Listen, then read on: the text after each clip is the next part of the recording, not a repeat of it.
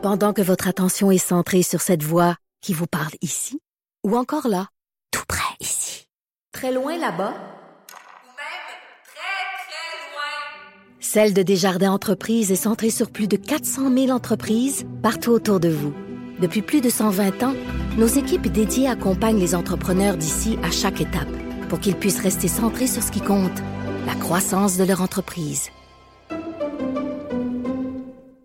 On va poursuivre notre analyse avec ma collègue Emmanuel Latraverse qui est en ligne. Salut Emmanuel.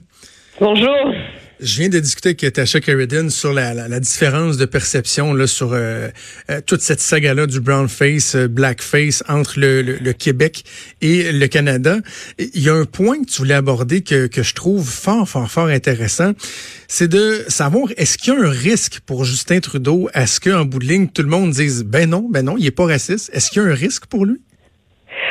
Oui, parce que le risque, moi je te dirais, c'est que la conversation est en train, là, puis on le voit là, déjà euh, dans les lignes ouvertes, euh, les commentaires qu'on entend, est en train de se transformer en ce que les libéraux voulaient pas, c'est un référendum sur Justin Trudeau. Oui. Et ça ramène des éléments qu'on croyait avoir évacués. Rappelle-toi, en 2015, il y a un élément important de la campagne qui portait sur son jugement. Et finalement, on avait réussi à évacuer ça, mais là, toute cette histoire-là là, vient ramener cette discussion-là à l'avant-plan. Qu'est-ce qui fait que quelqu'un a une obsession de se déguiser en noir comme ça? Là? Je veux dire, c'est assez particulier. là. Et cette, cette discussion-là, moi, je pense, est validée par la réaction sur la scène internationale aussi. Qui est, où on est complètement mystifié que le champion de la, progrès, de la politique progressiste soit ainsi euh, soit ainsi euh, humilié, euh, je dirais. Et moi, je pense que la discussion sur le jugement va plus loin que ça. Quand tu es chef de parti, tu as une responsabilité à l'égard des gens euh, qui se présentent pour toi, qui travaillent pour toi. Tous les tous ceux qui ont été élus en 2015 ont été élus grâce à Justin Trudeau. Ils ont travaillé ben fort, là, je remets pas en question, mais c'est lui là qui a gagné l'élection là. Là, cette fois-ci, il fallait convaincre d'autres candidats de revenir, de prendre le risque dans des comtés qui seraient plus difficiles, etc. Son choix de garder ça secret pendant tout ce temps-là, -là, c'est une trahison pour ses C'est son jugement de chef de parti là, et de premier ministre là, de s'être imaginé qu'il pourrait s'en sortir à rabais euh, dans une campagne électorale. mais sur, ce point-là, Emmanuel, là, mais, mais qu'est-ce qu'il aurait dû faire? Parce que, tu sais, un candidat qui a, je sais pas, mettons, là, prenons des exemples. Euh, tu te portes à, la chefferie d'un parti, tu te portes candidat à la chefferie d'un parti, puis bon, dans ton placard, t'as tu as déjà eu, euh, la police est déjà rendue chez vous pour euh, une plainte euh, de violence conjugale. Tu as déjà pété une ballonne.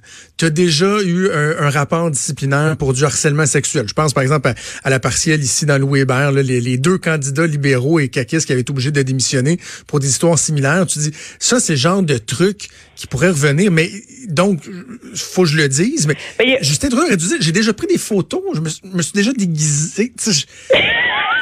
non, mais c'est facile à dire après, mais je, le vois tout dans une conférence de presse. Je me dis, by the way, je me suis déjà déguisé en Aladdin, tu sais.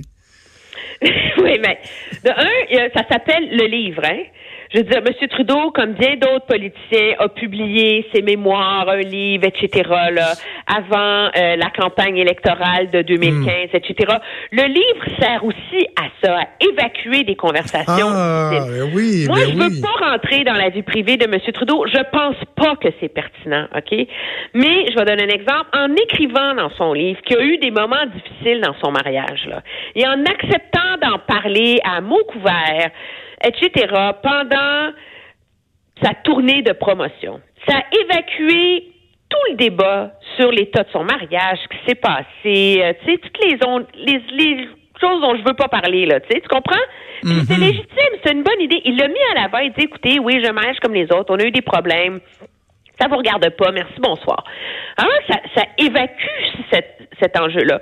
Il y aurait pu avoir un chapitre sur ces manques de jugement. Il aurait pu, je veux dire, il y a combien... Tu sais, le débat sur le blackface, là, est pas nouveau, là. OK? Il y a eu le débat euh, au Québec sur les différentes euh, représentations culturelles, l'appropriation culturelle, euh, le bye-bye, les émissions, etc. Il y a eu combien de gouverneurs américains dans la dernière année qui peuvent se faire prendre? À un moment donné, quand tu prétends être un leader vrai, authentique, qui réclame de tout le monde de dire la vérité, d'être au-dessus de la politique partisane sur des enjeux fondamentaux. Quand tu te lèves en chambre et que tu accuses tes adversaires à mots couverts d'être des suprémacistes blancs parce qu'ils n'ont pas la même vision du multiculturalisme que toi, à un moment donné, là, moi je pense que quand les chefs politiques il y, a une, preuve de leadership monumentale dans le fait d'être transparent. Je pense que si M. Trudeau l'avait fait longtemps avant, dans des circonstances qu'il aurait lui-même contrôlées, je pense que le prix à payer ou le risque politique aurait été beaucoup moins grand parce que la conversation aurait pas été sur le secret, sur l'hypocrisie, sur etc. La conversation aurait été sur sa transparence, son honnêteté et son courage politique d'affronter une conversation qu'au Canada, on ne veut pas avoir, qui est celle sur le racisme, les préjugés et tout ça. donc, moi, je pense que c'est là qu'il y a un gros problème et qu'il y a une hypocrisie puis un manque de jugement pour tous les gens qui voient leur carrière politique mise en péril soudainement, tous les efforts qu'ils ont consacrés à cette campagne-là parce que leur chef était humilié d'une niaiserie qu'il a faite quand il avait 30 ans, 20 ans, puis 17 ans. Justement, tu dis des candidatures euh, en péril, le, sort euh, qui pourrait changer. Est-ce que ça peut aller jusque-là? Est-ce qu'il va y en avoir un impact sur le vote? Puis surtout, si ça profite à quelqu'un, à qui ça va profiter? Oui, moi je pense que c'est très, très, très difficile d'évaluer cet impact-là en ce moment mm. parce que, regarde, ça fait 48 heures qu'on en parle. Nous, on ne mange, on mange la politique, on pense à ça jour et nuit et notre réflexion là-dessus évolue. Parce que mm. finalement, c'est un enjeu complexe, qui a des conséquences diverses. Je pense que ça va prendre du temps avant que ça percole dans l'électorat. Là, les gens, ils vont rentrer chez eux en fin de semaine, ils vont faire des barbecues, il fait beau, ils vont aller au parc, les parents vont se parler entre eux au parc, les familles vont être ensemble et la conversation va avoir lieu dans l'esprit des gens. Là. Et je pense que ce genre d'enjeu-là, il faut laisser le temps à ce que les gens digèrent ces nouvelles-là avant de vraiment mesurer l'impact sur l'électorat. Est-ce que ça va lui coûter l'élection? Je suis pas prête à dire que ça va lui coûter l'élection. Mais moi, je vois deux risques majeurs pour lui. De un, les premières impressions qu'on a, c'est que la réaction est plus viscérale chez les jeunes que chez les électeurs plus âgés. C'est vrai chez les euh, chez les jeunes francophones, c'est vrai chez les jeunes anglophones, et c'est surtout vrai alors que c'est son chez pain les son jeunes. et c'est surtout vrai chez les jeunes euh, issus des communautés minoritaires, mm. les jeunes qui sont racisés, qui n'ont pas la même perception, semble-t-il, que leurs aînés. Et, euh, et donc, mais ça, c'est son pain, son beurre, c'est sa base électorale la plus solide. Ben oui. C'est eux qui votaient pas avant, qui sont allés voter, qui lui a donné la victoire. Est-ce que ces gens-là vont décider de rester chez eux? Ça, ça peut faire très, très mal électoralement aux libéraux. Et est-ce que ces gens-là vont décider, en voyant la réaction de M. Singh, qui, lui, sait amener ce débat-là sur le terrain de la discrimination, des préjugés au Canada, etc., vont décider d'aller voter pour le NPD. Donc, c'est pas nécessairement que ça va donner des sièges au NPD, mais c'est un enjeu qui peut faire perdre des votes aux libéraux et dans des comtés stratégiques, c'est là que ça peut avoir un impact. Donc, je pense que, tu vois, là, c'est pas automatique le calcul que je t'explique, là. Ah c'est pas le monde sont fâchés contre Trudeau, ils vont aller voter pour Scheer, là. Mais tu vois, tout ça, là, ça prend du temps à percoler au sein de l'électorat. Ça dépend comment les autres chefs vont réagir. Et donc, je pense que ça va prendre un, un, plusieurs jours avant qu'on sente l'effet de ça dans la population.